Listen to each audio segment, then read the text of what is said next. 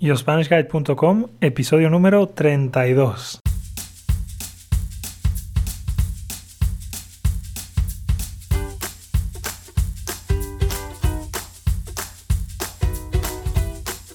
Hola, hola y bienvenidos todos a un nuevo episodio de YoSpanishGuide.com.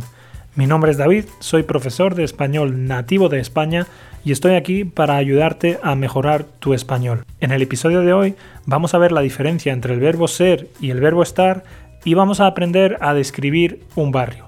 Como siempre me va a acompañar mi novia y como siempre tenéis la transcripción disponible en yourspanishguide.com slash podcast slash número 32. Buen día. Hola María, buenos días, ¿cómo estás? Hola, buenos días, muy bien, ¿y tú qué tal? Muy bien, también. ¿Qué tal el tiempo en Málaga? ¿Está lloviendo? Llueve, ¿Está nevando? Llueve mucho. ¿Sí? ¿No me preguntas aquí qué tal? Ah, bueno, es que ya me lo has dicho antes, perdón, sí. bueno, aquí está nevando. Ahora no exactamente, pero anoche nevó. Anoche nevó. Ahora mismo no está nevando, pero ha nevado. Bueno, estas cosas de tiempos verbales ya las veremos en otro episodio. Hoy vamos a hablar de cómo describir un barrio o cómo describir el carácter de, de una persona. Para ello vamos a utilizar los verbos ser y estar. Entonces voy a hablar un poco de las diferencias entre ser y estar. Vamos a empezar con el verbo ser. El verbo ser lo utilizamos para describir las características de algo o de alguien. Cuando digo características, pues hablo del tamaño, del color, del carácter, es decir, de la personalidad de esa persona.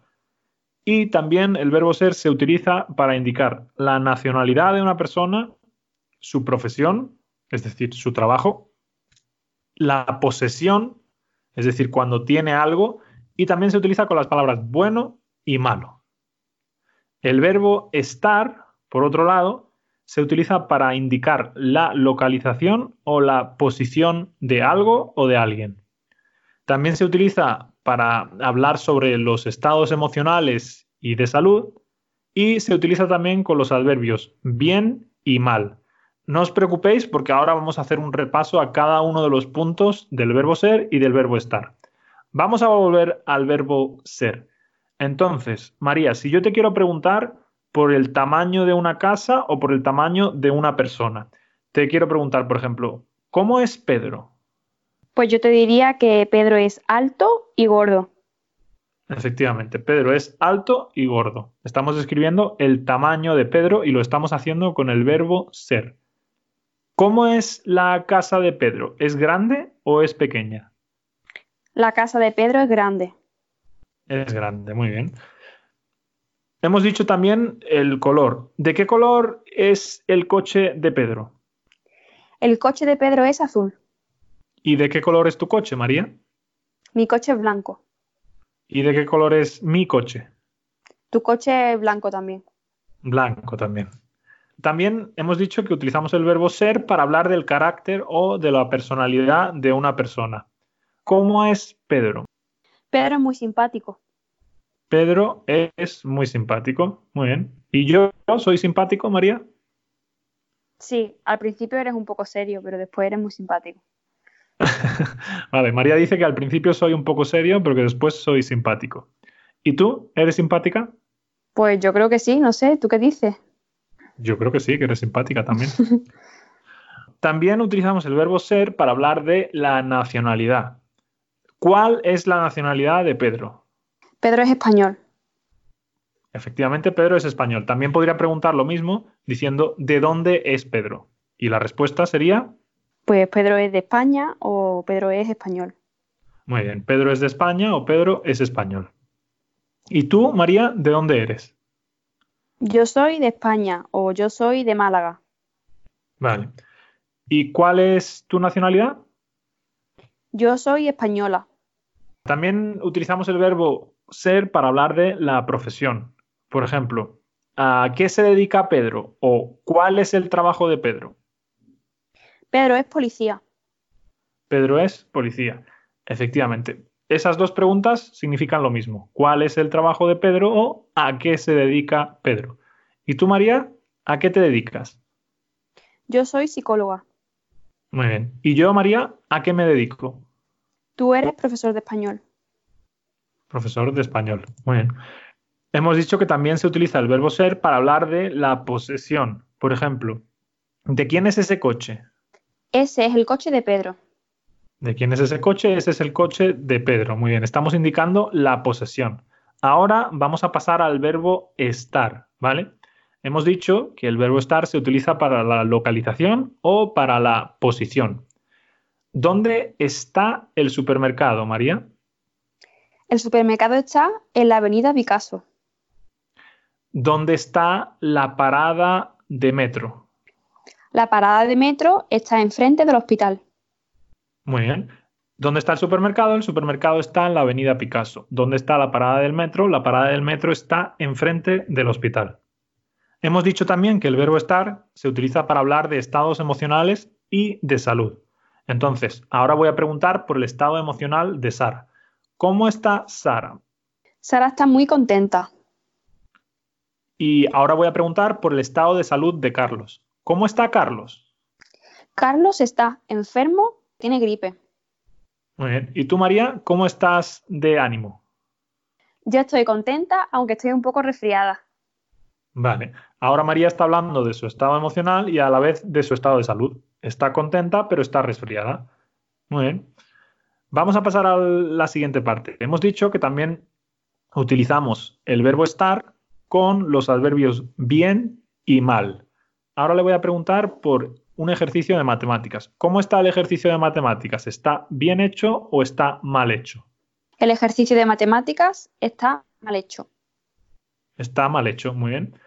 ¿Y cómo estás tú, María? Yo estoy bien. Yo estoy bien. Efectivamente, nunca podemos decir estar bueno o estar malo. Bueno, sí se puede utilizar estar bueno, pero es simplemente para decir que alguien es atractivo, ¿no? Por ejemplo, ¿quién está bueno para ti, María? Para mí está bueno Brad Pitt. Brad Pitt. Vale. ¿Quién, ¿Quién está buena para mí, María? Va Rafaeli. Muy bien, va Rafaeli.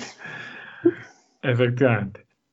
Bueno, ahora vamos a utilizar los verbos ser y estar para describir un barrio. Con el verbo ser lo que hacemos es describir el ambiente de ese barrio. Y con el verbo estar, por regla general, lo que hacemos es describir la localización geográfica de ese barrio.